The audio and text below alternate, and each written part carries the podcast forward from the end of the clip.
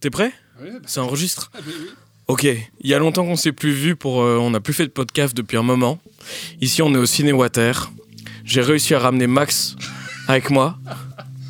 Pour une fois, il vient. Quelqu'un du podcast est venu au Ciné Water, c'est la première, il faut le dire. C'est pas vrai. Si, si, si, si, c'est la première, il faut le dire. Voilà. Et pour vous aussi, c'est la première. Donc, je suis avec l'équipe de Spit and Split parce qu'on vient de passer le film. Alors, j'ai avec moi Jérôme Van de Watine, le réalisateur. Les deux monteurs que sont Mathieu Giraud et Ayrton Heymans, vous me dites si je le dis mal. Et le mixeur Benjamin Pasternak. C'est ça, j'ai tout bon? 5 sur 5 4 sur 4 Ok, vas-y. du coup, attends, j'ai plusieurs questions. Alors la première, elle est, elle est, elle est simple. C'est d'où est venue l'idée du film? Ça part de, de, de qui? Est-ce que ça part de toi, Jérôme? Donc je vais te passer le micro. Ou est-ce que ça part du groupe? Qui a eu, qui a, Attends, qui a eu faut cette idée? film, ceux qui ne l'ont pas vu. Ok, bah Jérôme va pitcher le film. Sans dévoiler l'intrigue, évidemment. Allez, oui, comme ça, il y a quelqu'un d'autre qui parle. Allez, vous battez pas, les gars. Mathieu. Donc voilà, Split and Split, c'est l'histoire. euh, bah, c'est une histoire d'amour avant tout, comme euh, le dirait si bien Jérôme, euh, le réalisateur. Mais euh, ça, ça démarre pas comme. Enfin, ça, ça démarre comme un- une tournée avec un groupe de rock. C'est sympa. euh, c'est les vacances du rock. C'est cool de faire du rock. On, est dans toute l'Europe, on fait la fête. Mais à un moment, c'est fatigant en fait, de faire la fête, de partir en tournée tous les jours. Et en fait. euh, bah, ça les rend de plus en plus fous et ils sont les uns sur les autres et du coup ça part euh, dans un truc beaucoup plus psychologique qui devient euh, psychédélique au fur et à mesure bah, qui qu'ils n'en peuvent plus en fait ils sont au bout et c'est une tournée interminable et ça n'a pas de fin en fait et, et ça termine en, en- ouais, en apothéose euh, psychédélique comme je le disais voilà j'ai bien dit Jérôme? Et, et il meurt à la fin, tu dois le dire aussi comment ça termine. c'est très très bien dit, je trouve, Mathieu. C'est c'est très poétique, c'est euh, c'est magnifique. Je n'aurais pas pu le résumer euh, aussi bien que toi, en fait. Moi j'ai pleuré. Tu me disais, Jean, euh, ta question aussi par rapport à euh, d'où venait l'idée, en fait, c'est ça? Euh, donc en fait tout a démarré quand euh, on, a, on a fait euh, The Belgians, donc l'album d'avant, euh, où j'ai rencontré Mathieu. En fait, on montait ensemble des, images qu'on projetait en direct, donc on faisait du VJing avec le groupe. Et puis en fait, bah, les Tropiques m'ont proposé de venir en tournée avec eux et de, voir un petit peu comment ça se passait. Et bah, dans les discussions et dans les situations, moi j'ai vu qu'il y avait un potentiel d'acteur en eux. Et euh, moi j'ai commencé à fantasmer en fait à l'idée de mettre des musiques euh, de Tropiques dans mes films, dans des courts métrages ou des choses comme ça. Et euh, en fait, il me parlait de, de, de- problèmes de sabam et tout ça, tu vois, des droits d'auteur en fait que j'aurais jamais pu me payer parce que ça leur appartient pas nécessairement. Et du coup, ils m'ont dit, mais par contre, si tu veux, on peut faire de la musique pour toi. Et donc, bah, en partant de ça, moi, un groupe que j'aime beaucoup, euh, qui veut composer de la musique pour moi, je me suis dit, bah, on va pas faire un court métrage, on va faire un long métrage. Et donc, ça a démarré de là, et donc on savait pas trop dans quelle direction on allait aller. Donc, c'est pour ça que euh, moi, j'avais euh, bah, une bible d'idées qui, démarrait comme un documentaire et qui finirait comme, une fiction psychédélique. Et on a eu ce fil rouge qu'on a agrémenté de situations qui se passaient en tournée, en fait. Quoi. Tout vient de là, quoi. Le fameux problème de la Sabam aussi, qu'on connaît bien ici au Ciné Water, qu'on a résolu d'ailleurs, mais on dira pas comment on a fait parce que. Alors, euh, j'ai une autre question, mais ça, c'est rapport Sabam, tout ça, c'est le financement. Et euh, en fait, je suis allé. Je pense c'est une bonne question parce que euh, j'ai notamment. Je vais prendre comme. expérience, je, suis allé revoir Calvert, tu sais, quand il est passé pour les 50 ans de, du centre du cinéma et de l'audiovisuel ici. Et euh, Vincent Tavier et tout ça, enfin il parlait donc le producteur du film de Fabrice Duels de Cal- Calvaire, parlait de la difficulté d'avoir trouvé euh, le financement et en fait il prenait comme exemple que quand ils l'ont passé en séance euh, de test par rapport aux fonds publics qu'ils avaient reçus de la Fédération Wallonie-Bruxelles, donc du centre du cinéma de l'audiovisuel, et ben les réactions étaient hyper pourquoi on a filé de la thune, pourquoi on filerait de la thune à ce film là quoi? Et je voulais savoir vous en tant que c'est quand même un film de genre et c'est hyper particulier, assez compliqué de réunir des fonds. Comment ça s'était passé avec ça? Bah, c'est marrant en fait que tu parles de Calvaire parce que moi c'est vraiment un film euh, que j'ai vu quand j'avais 15 ans, un truc comme ça qui m'a hyper euh, influencé et qui m'a vraiment donné envie de prendre une caméra euh, comme c'est arrivé près de chez vous. Donc ouais, Tavier Duels à fond dans, les, dans les influences. Et bah, en fait, bah, moi c'est ces gars-là qui m'ont donné envie de prendre une caméra et de tourner à l'arrache sans, sans argent en fait. Et euh, donc en fait j'ai pas attendu d'avoir de financement pour lancer le film, donc je l'ai lancé euh, sur fonds propres à la base. Et euh, tout compris avec l'enregistrement, euh, ça m'a ça m'a coûté euh, 4000 euros en fait. Et quand le film a été monté, euh, moi je suis euh, bah, avec Mathieu on, et Ayrton aussi, on est, euh, on est monteur chez BTV. Et bah, il y a des, des producteurs qui ont vu sur Facebook bêtement qu'on était en tournée. Et euh, ils m'ont dit qu'ils produisaient des, des documentaires en fait à la base, donc euh, sur Girls in Hawaii, Machiavel et tout ça. Et euh, du coup ils m'ont dit, bah, montre-nous, fais-nous un teaser et on va peut-être avoir une enveloppe pour vous. Et en fait le film était quasi fini, donc on leur a montré. Et euh, bon, ils ont un peu halluciné, mais ils ont voulu en fait retrouver, je pense, l'esprit de, de Canal de l'époque. Ouais. Et, euh, et du coup, bah, en fait, ils nous ont filé euh, bah, une enveloppe qui nous a permis de, de payer un peu euh, chaque technicien et surtout euh, d'avoir des fonds pour, euh, pour la distribution, en fait, surtout. Mais donc le film en lui-même et l'enregistrement de l'album euh, ont pas dépassé les 4000 euros, en fait. Donc euh, voilà. Tu es parti tout seul en fait avec un, un DSLR euh, pour faire la tournée avec eux. C'est bien comme ça que ça s'est passé? Je suis parti au niveau matos, tu veux dire euh, Ouais, ouais, je suis parti avec un GH2 en fait, un petit Lumix euh, qui me permettait de, de, bah, de pouvoir dégainer très très vite en fait. Et, euh, et donc il y a eu pas mal de problèmes de son. Et donc c'est pour ça que Ben euh, pourra probablement mieux en parler que moi, mais il a vraiment fait des miracles en fait euh, avec ce son un peu horrible. Et euh, ouais, ça me permettait vraiment de m'immiscer assez facilement et donc de revenir avec de la matière pour que Mathieu et Ayrton puissent les monter. Et, euh, et en fait, euh, les scènes d'intro et de fin ont été tournées par euh, Oliver Imfeld, en fait, qui est un chef opérateur, qui avait une, une raid en fait. Et donc là, c'était vraiment pour avoir le point de vue cinématographique en fait. Et, bon, on a eu un drone aussi qui nous a permis d'avoir ces plans un peu aériens. Mais donc ouais, c'est ça qui me permettait de, trancher complètement et d'aller vraiment dans la fiction et d'avoir vraiment un, point de vue purement cinématographique. quoi. dans le langage euh, de l'image aussi. Ouais, c'est ça, parce que ça, ça nourrissait le propos en fait, quoi, de, de basculer dans la fiction en même temps en remettant Jérémy à sa place en disant qu'il était dans la réalité, tu vois. et donc euh, il y avait vraiment euh, ce flou qui m'intéressait et je pense que le film, le- sa force c'est l'ambiguïté en fait, c'est que euh, constamment on sait jamais sur quel pied danser en fait, quoi. Et, et donc du coup, j'ai- j'ai j'ai un peu la question, on verra ça en post-prod. Pour les deux monteurs, comment on fait pour euh, se taper tout, tout, tout le visionnage de Rush, pour dérusher et pour essayer de construire un récit autour de ça? Comment ça se passe concrètement? Ben, en fait, Ayrton et moi, on n'a pas monté euh, vraiment les mêmes parties. Ayrton étant plus chargé de tout ce qui était fiction ou scène de l'hôpital ou euh, avec les baby bamboos aussi. Enfin, je vais pas faire de spoil pour les gens qui veulent le voir. Mais plutôt toutes ces séquences-là. Et moi, j'étais beaucoup plus, beaucoup plus axé pardon, sur toute euh, la tournée en fait. Là où il y avait des, des heures, des heures, des heures de rush, que même une timeline dans Final Cut, euh, elle, vou- elle voulait pas. Elle me faisait un gros fuck, tu vois. je- non, il y a trop. Moi, pas vouloir trop beaucoup, quoi. Enfin, tu vois. Et euh, bah, tu visionnes, tu visionnes et, euh, tu y vas à la tronçonneuse, quoi. On, ça, on s'en branle, on s'en branle, on s'en branle. Et en fait, euh, comment j'ai travaillé, c'était. je sais pas, devait y avoir 65 jours de tournage, j'en sais rien. Et pas que 65 de tournée, hein, par contre. Mais moi, toutes les journées de tournée, des fois il y avait allez, 40 minutes, des fois il y avait 2h30. C'était de les condenser, vraiment de garder que l'essentiel. Des fois en prémontant quand je sens que c'est très bon et qu'on va l'avoir. Ou des fois vraiment en dégrossissant euh, à la tronçonneuse. quoi. Et du coup, ça nous faisait des blocs, nous, après. Toi, on a pris nos petits papiers, on a noté séquence machin, séquence ci, séquence ça. Et après, on les avait même dans la tête, rien que le fait d'avoir noté. Donc, on allait piocher, tu vois, on avait déjà des séquences toutes prêtes, en fait. Et on essayait des trucs. Enfin, c'était super agréable de pouvoir euh, monter comme ça. Ça, c'est, là, c'est la dernière étape, hein, parce que tout ce que je te dis avant, se taper toutes les journées, euh, waouh. J'ai beaucoup pleuré. Et, et- et forcément, j'ai aussi la question évidemment pour le, le- le pendant euh, son. J'imagine que le, le- comment dire, le- la prise de son c'était un micro mono en griffe euh, au-dessus du G- GH2. Comment, euh, comment on essaye Euh, alors c'était même pas, euh, c'était même pas, c'était vraiment la prise de son direct sur l'appareil photo. Et donc niveau euh, magie, mais je vais plutôt laisser Ben parler parce que euh, vraiment t'as fait des miracles quoi. Euh, ouais. Je- ben, en fait, moi, je- le, pour moi, le film, il a commencé euh, euh, par la vision des rushs euh, chez Mathieu. Je connaissais, j'ai connu le monteur d'abord, Mathieu. Et, Ça a commencé comme ça.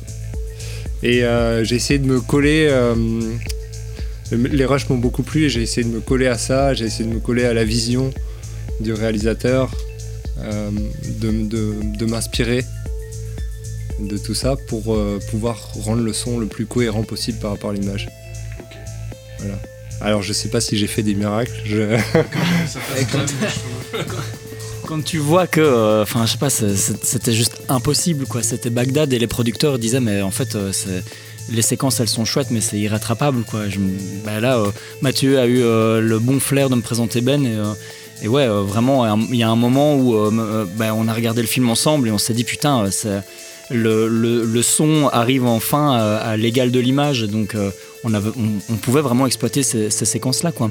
Et d'ailleurs, pour revenir sur le montage, en fait, euh, Mathieu donc a monté vraiment une grosse partie, enfin la très grosse partie des tournées, mais Ayrton a bossé surtout sur les, sé- les séquences de fiction et euh, on a vraiment eu un, un autre mode de procédé pour faire ça. Et peut-être que tu peux un, un peu plus en parler. Euh, oui, c'est vrai que c'était assez particulier. Moi, j'ai rencontré Jérôme. Il, bah, en fait, je pense que c'est un. Ouais, on avait un ami en commun en fait, euh, qui nous a, qui nous a fait. On s'est- on s'est rencontrés et puis après, ce qui s'est passé en fait, c'est que Jérôme arrivait chaque fois chez moi en me disant voilà, tiens, il arrivait avec un disque dur, on copiait la matière sur mon disque dur et puis après on regardait ça et il me disait voilà, monte ça comme si c'était un film à part entière. Et donc euh, il y a eu la séquence, ben, en, en effet, de Rémi l'homme au sein. Il y a eu celle euh, de la répétition. Enfin, oui, je vais pas trop spoiler non plus pour les gens qui n'ont pas encore vu le film, mais La première, c'est l'opération, non? Ouais, euh, c'était euh, la, répéti- enfin, la, la répète avec Ouais. les gosses, euh, ouais, Baby Bamboo, et puis après il y a eu L'homme au sein, enfin bref. Et donc chaque fois c'était les parties fictionnelles, mais il me disait toujours, voilà, t'as 5 heures de, de matière, monte ça comme si c'était un court métrage. Et on vrai que c'était assez particulier parce que généralement quand tu travailles sur un projet, voilà, tu travailles pour un film à part entière, et là c'était juste une séquence que tu montes et on sait pas on savait pas trop comment ça allait s'articuler dans la narration dans le film dans son ensemble etc donc c'était assez, particulier. Donc souvent, je laissais des, des grosses longueurs, des trucs, euh, voilà, je, je filtrais. En fait, je prémâchais le travail, mais c'était pas le final cut quoi sur le film. Donc euh, ce qu'on voit là à l'image aujourd'hui, c'est parce que moi j'ai livré à Jérôme, mais après en même temps, voilà, c'était des trucs où je filtrais parmi toutes les heures de rush qu'il y avait déjà. Et, et, euh, c'est vrai que c'était une expérience assez particulière dans le sens où je me dis que monter un jour euh, des rushs comme ça dans, ma chambre euh, d'un homme qui sert avec son sein des cocktails, je pense pas que ça m'arrivera encore souvent. Donc je pense que c'était une expérience assez unique et, voilà. C'était. Ouais, et puis c'est- ce qui donne aussi le côté organique, je pense, au film, tu vois, c'est d'avoir différents monteurs avec différents points de vue et, et en fait de, de s'envoyer les rushs en ping-pong, tu vois, ça donne vraiment quelque chose. Enfin, il y a un moment, on s'est vraiment dit euh, ensemble que le film, il existait, en fait, tu vois, c'était un, un bébé qu'on, euh, auquel on donnait naissance et, euh, et il vivait de lui-même, c'est lui-même qui choisissait ce qui allait être gardé ou pas. Enfin, c'est un peu métaphysique ce que je dis, hein, mais il y a. Ouais, c'était vraiment un gros laboratoire et euh, il y a un moment où euh, ça nous a même échappé, tu vois, et, et des moments même où on se posait des questions, euh, est-ce qu'on va aller aussi loin? Est-ce qu'on peut faire ça, tu vois? Est-ce que ça va fonctionner? Et ouais, il y a, il y a- il y a quelque chose de très viscéral en fait là-dedans, euh, et moi qui me fait vibrer euh, complètement, euh, tu vois, j'ai- j'aime beaucoup maîtriser ce que je fais dans la vie de tous les jours, mais dans ce cadre-là, en fait, le lâcher-prise, euh, qui est le mot d'ordre des tropiques, en fait, finalement, mais, euh, a été, euh, je pense, assez salvateur pour le projet, quoi. Combien de temps de montage? Euh, alors le truc c'est que bah, Mathieu va Mathieu va pouvoir en parler parce que putain, Longtemps. Bah, euh, en fait, ça. Donc, ça- moi, je travaillais aussi sur le côté, hein, parce qu'à l'époque, on savait pas si on allait gagner euh, 10 cents sur ce film. Euh, non, ça, ça a duré euh, un an. Sûr- ça s'étale sur un an, on va dire. Et c'est, tu, tu le ressens comme quelque chose d'obligé ou alors ça a apporté une certaine plus-value? Euh, bah, moi, c'est quand même. euh, je, ça fait 17 ans que je travaille en montage. C'est le plus beau projet euh, auquel j'ai participé, quoi. Ça, clairement, quoi. Mais la longueur, enfin je veux dire, monter sur un. Ah, euh, bah, c'est mon pro- recul, ça- C'est mon premier long métrage, en tout cas, euh, enfin d'une telle durée, quoi. J'avais déjà monté des trucs assez longs, mais euh, pas à ce point-là, quoi. Et pas un truc qui va au Magritte. Enfin, ça, ça- on en parlera plus tard, quoi. Mais oui, non, ça m'a énormément apporté, quoi, bien sûr, quoi. C'est. Enfin. C'est le travail qui m'a fait le plus plaisir, mais c'est aussi celui où j'ai, qui m'a, enfin, tu vas chercher au, au plus loin de, bah, je vais pas dire de toi-même parce que ça veut rien dire, quoi, mais euh, qui te fait, mais euh, tu, tu dors avec, tu manges avec, tu, tu chies avec, tu, enfin, Tu te branles avec aussi. tu te branles avec, tu te branles avec, quoi. Ce qui est Voilà. sûr, c'est qu'en tant que monteur sur le film, on a ressenti ce que le spectateur lambda peut recevoir, enfin ressentir généralement. On l'a ressenti aussi en tant que monteur. Enfin, on- il y a des trucs qui se sont passés aussi. On s'est posé. Voilà, voilà. Oui, Ayrton s'est tapé l'opération du nez. J'aurais pas aimé. Je moi, je me rappelle de ton coloc qui te voyait monter ça et qui disait mais qu'est- qu'est- qu'est-ce que tu es en train de faire? Et il y a même la séquence, il y a même la séquence d'abattoir qui est en parallèle avec un, un transsexuel qui se masturbe. Et en fait, moi, je, je me rappelais en tournée que je devais absolument prévenir Mathieu qui allait recevoir les rushs. Putain, enculé, quoi. Et, et le problème, c'est qu'en fait, je suis retourné en, en tournée très vite, donc j'ai pas pu le, le- le prévenir, et donc il m'a appelé euh, en furie en disant Mais putain, euh, t'es en train de faire un snuff ou quoi Qu'est-ce que- qu'est-ce qu'est-ce qui se passe Il y a une vieille qui est en train de se goder. Ah non, Mathieu, c'est pas une vieille, c'est un mec, c'était un mec. c'est très chouette personne d'ailleurs. Et, euh, et ouais, ouais, c'était ça qui était assez surréaliste, quoi. ouais. Ouais. les, les surprises étaient à, tout- à tous les niveaux en fait. Ouais, ouais. Je pense que tout le monde était surpris. Dans tous les postes, tout le monde était surpris. C'est clair. Moi, du coup, j'ai envie de boucler sur, euh, sur les réactions des gens. euh. Donc, je suis allé le voir à, l'aventure. Et, euh, et en fait, dès, dès le départ du film, je vais devoir relire parce que je me souviens pas de la citation d'Alfred de Musée, mais c'est tout le réel n'est pour moi que fiction. Et, et en fait, pour, pour moi, tu comprends direct qu'en fait, on va jouer sur, sur cette dualité entre réel, fiction. Et euh, on cherche à savoir, et euh, moi ça m'a fait penser à des tas de trucs, euh, nota- euh, notamment parler de Philippe Dutilleul avec Bye Bye Belgium, où du coup t'as plein de t'as plein de phrases et t'as plein d'icônes, notamment allez la la dame au, cochon là, au porc, au porc pardon ouais, qui qui est là et donc tu comprends que bah voilà ce que t'as devant les yeux, tu dois tu dois réfléchir à ce que Ceci n'est peut-être pas une. Voilà, c'est ça, ouais. Et euh, t'as des indices, ouais, qui te permettent de, de réfléchir par rapport à ça. Et quand je l'ai vu à l'aventure, eh ben, j'avais des réactions euh, de gens à côté de, à côté de moi, des, euh, qui, euh, waouh, étaient choqués. Elles, elles criaient en disant non, mais ils ont pas fait ça quand même. Enfin, qu'est-ce que qu'est-ce qu'ils font et tout. Et puis t'as un élément évidemment qui euh, dont on va pas dévoiler, hein, bien sûr, qui te permet de vraiment comprendre que là, ok, c'est une fiction, et donc tu remets en question tout ce que tu as vu, quelle était la part de fiction, quelle était la part de réalité. Et, euh, et en fait, euh, voilà, je voudrais savoir quelles étaient les réactions des gens, enfin, les plus. les différentes que tu as pu avoir, quoi, enfin, que vous avez pu avoir. En fait, c'est super marrant parce que j'ai l'impression que les gens le prennent de manière très personnelle avec ce film. Euh, Il y a des gens qui considèrent que c'est vraiment une comédie noire.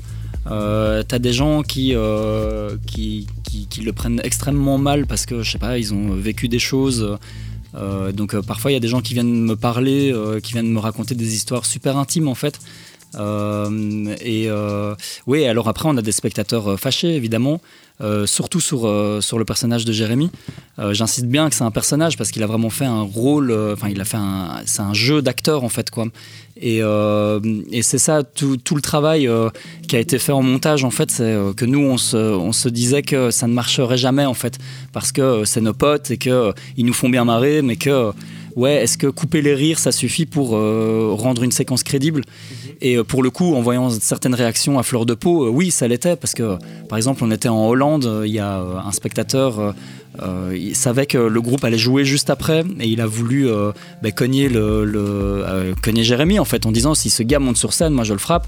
Il y a un festival au Canada qui nous a refusé en disant ben voilà ils mettront jamais les pieds dans notre festival. Et c'est dommage parce que sur trois oui on en avait deux. Et, et ouais je crois que c'est quelque chose qui c'est une expérience personnelle. Et je pense que ça ça nous dépasse en fait tu vois le fait que ça, ça touche les gens d'une certaine manière ben ouais, ça nous revient aussi, mais euh, enfin, je sais pas si, vous voulez compléter, mais euh, c'est- vrai que les réactions sont très différentes et c'est ça qui est assez excitant à l'idée de présenter le film à chaque fois dans, dans des lieux différents où on connaît pas les gens. On sait jamais à quoi s'attendre et euh, donc on sait pas si les gens vont, euh, vont nous tourner le dos ou s'ils vont euh, venir nous poser des questions. Mais bon, souvent les gens sont quand même très curieux et donc euh, il y a quand même des questions récurrentes qui reviennent euh, comme euh, bah, l'homme au sein euh, et, et la notion de réalité-fiction évidemment. Mais Mathieu a envie de rajouter quelque chose. Tout à fait. Tout à fait.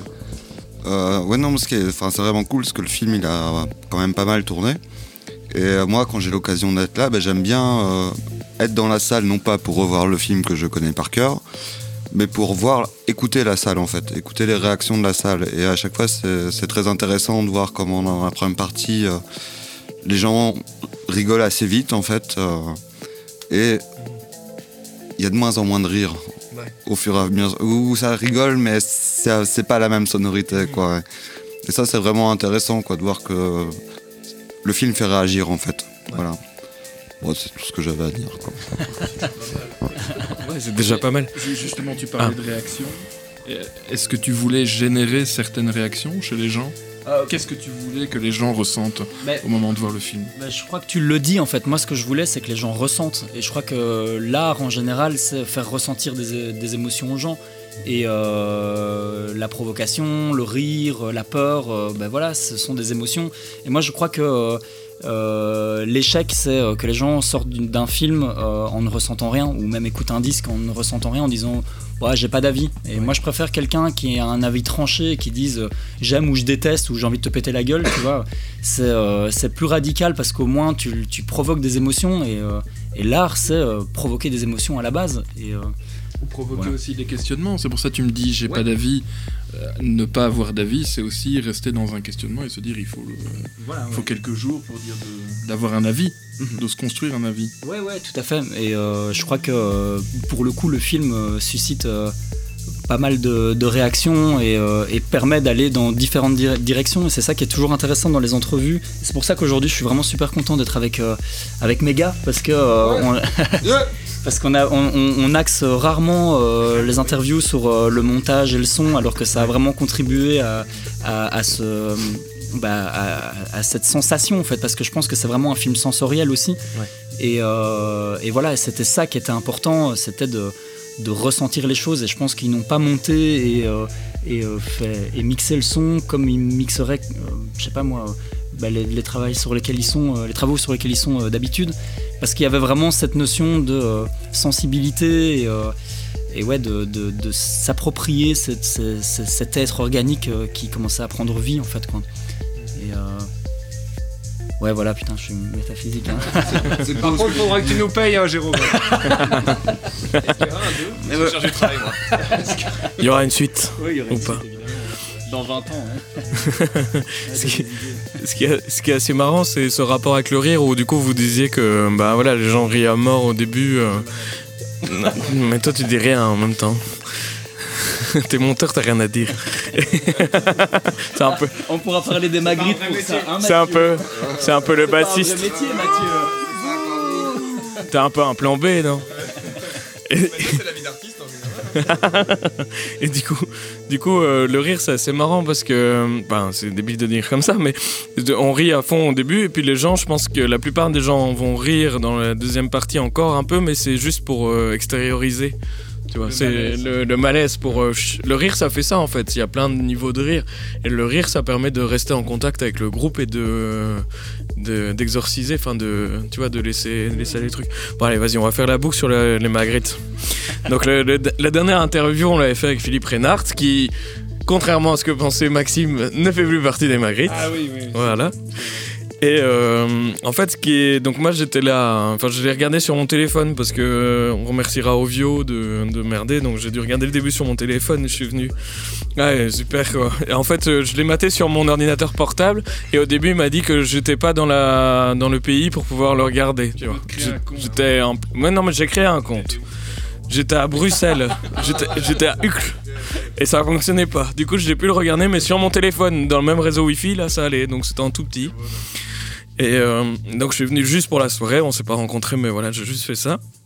Et en fait, donc, le film était euh, listé, enfin, nominé pour euh, euh, notamment le meilleur premier film. Enfin, c'était surtout là-dedans qu'il était nominé. Et pour moi, le gagnant était le pire de tous ceux que j'ai pu voir. Enfin, d'ailleurs, au point que j'ai su regarder que 10 minutes. Tu vois. Ça s'appelait Faut pas lui dire, c'est le gagnant. On va arrêter d'en parler. C'était très très de très. l'avocate là? C'est oui, je- oui, c'est ça que Jennifer de la euh, Starac et enfin ça dit tout quoi déjà. Et Elle a la carte, comme dit l'autre. Ouais, c'est ça. Mais en fait, euh, on peut boucler avec ce qu'on disait avec Philippe, où t'as jamais de. Le, ju- le jury, comme toute sorte de démocratie, jamais. euh, est- enfin, tu, tu peux toujours dévier sur le truc. Alors, le, le principe des Magritte, c'est que t'as que des gens normalement du milieu qui votent pour, euh, pour le truc. Mais si t'as des amis, si t'as des trucs. euh, Enfin, si, si t'as plein de contacts, on va favoriser pour voter pour toi. Ça joue aussi quand t'as un prix du jury ou un prix du, enfin, du public plutôt, parce que là c'est du jury, mais quand t'as un prix du public, plus t'as d'amis qui seront présents sur le truc, plus, euh, plus t'as des chances de gagner quoi. Et euh, bah ouais, je voulais savoir euh, comment vous avez vécu ces Magritte. Euh, bah écoute, Ben n'était pas invité. Euh, mais le truc c'est que euh, ouais, ça a été une surprise euh, parce qu'en fait, moi je trouve que dans, dans la sélection il y avait vraiment des films. où c'était des réelles propositions artistiques, Euh, je pense à Even Lovers Get the Blues ou même Je suis resté dans les bois, tu vois. Et, et, ouais, ouais, c'est vraiment des, des propositions artistiques super intéressantes. Et, et du coup, ouais, je pense que ça a été une surprise pour tout le monde. Euh, mais euh, attends, comment dire ça euh, C'est euh, c'était quoi ta question par rapport à ça? Comment nous on l'a vécu? Comment ça s'est passé? Bah, Qui était pas là. bah, c'était long déjà. C'était long, mais en fait, moi, je pense que euh, le, le problème, euh, c'est que euh, les Magritte gagneraient à avoir un, un jury de, déjà de gens externes qui, euh, qui, n'ont pas de. euh, de, allez comment dire de ils n'ont rien à gagner amicalement pas de copinage n'ont rien à gagner euh, euh, financièrement et surtout euh, moi ce qui m'intéresserait en fait c'est d'être en compétition avec euh, tout ce que le cinéma belge représente et donc euh, moi j'aimerais bien euh, dans la catégorie euh, meilleur premier film par exemple être- en compétition avec euh, un meilleur pre- premier film flamand et euh, le- l'excuse d'avoir une section flamande euh, n'est pas assez forte selon moi parce que euh, faut vraiment artistiquement qu'on brise ces barrières. Parce qu'on est, est en train de parler de cinéma belge et il y a des choses vraiment dingues qui se font des deux côtés du pays. Et il n'y a pas de visibilité par rapport à ça et je pense que ça commence par des, par des cérémonies comme les Magritte euh, et euh, ils ont euh, les Ansors aussi je pense euh, euh, et voilà les Magritte se défendent en disant ouais mais aux Ansors ils ont même pas de, de section euh, francophone mais euh, en fait moi je m'en fous parce qu'on n'est pas en train de parler de région on est en train de parler de cinéma belge donc euh, Voilà. en train de parler de deux industries, excuse-moi je te coupe, hein. tu parles de deux industries et t'es dans la réalité mec, donc faire, faire euh, rentrer deux industries ensemble, euh, so- ouais, peut-être. On est peut-être en train de parler d'industrie, mais on est aussi en train de parler d'un pays. Et donc, euh, la réalité, c'est que, euh, bah putain, les politiques, on s'en branle, quoi. On est artiste et, euh, euh, on, il faut, on marche en plus main dans la main, tu vois. Donc, les financiers, on s'en branle, quoi. Vraiment, faisons des choses et, présentons des films en commun, en fait. Et on s'en fout de la langue, quoi. Vraiment, j'ai un bon exemple avec ça où il y a deux ans, je crois. On, donc on participe chaque année ici au Cinéwater au week-end du doc, tu vois. On avait passé Ne me quitte pas, on en a parlé tout à l'heure. Et Ne me quitte pas, en fait, le film est entièrement c'est francophone. Il est fait par deux flamands, tous les subsides sont euh, du Film Fund en grande majorité. La fédération Wallonie-Bruxelles n'a pas du tout participé, je crois. Et, euh, en fait, on filme deux, gars qui vivent euh, ici, enfin en, en Wallonie, dans la région de Namur, dans les Ardennes, plutôt. Et euh, quand j'ai voulu passer le film pour le week-end du doc, on m'a dit bah non, désolé, on peut pas. Donc j'ai dû écrire un mail pour expliquer, mais je comprends pas euh, votre réaction parce qu'au final, euh, je défends un film qui est francophone, filmé ici dans la région. Ok, vous n'avez pas participé dans les subsides et j'ai ça tout le temps. J'avais envie de passer The King of Belgians là, qui était dans les et euh, pareil, on me disait ben non, euh, on peut pas parce qu'on peut pas rembourser dans le truc des subsides parce que euh, le film pas à X%. Donc là, ils ont participé, mais à X% ça allait pas. Tu vois, il manquait euh, je sais pas combien de pognon. Et Alors, t'as ça. des, des projections clandestines alors, quoi. bah, c'est ce qu'on a On fait des projections, on le fait, quoi. C'est clair, mais ouais, faut jouer là-dessus. Et euh, attends, qu'est-ce qu'on peut, de quoi on peut parler? Ah, on peut faire un lien avec le Ramdam. Parce qu'on a participé au Ramdam avec le podcast. Et, et pourquoi, pourquoi ne pas t'as- Est-ce que tu as essayé de le, de le passer au Ramdam? Est-ce que tu l'as envoyé? Tu vois le Ramdam du film, le festival du film qui dérange? Parce qu'il rentrerait bien, quoi. Ouais, euh, écoute, je, je crois. En fait, il y a un moment où euh, ça, ça peut faire vraiment très pompeux de dire ça, mais on a vraiment envoyé le film dans beaucoup de lieux. Et euh, je t'avoue que je perds un petit peu le fil. Et euh, pour le moment, ben, comme moi, j'aimerais bien pouvoir enchaîner assez vite sur un prochain projet. euh, on a eu euh, quand même euh, beaucoup de retours, beaucoup de refus aussi. Et euh, c'est quand même euh, pas mal d'argent, mine de rien, la distribution.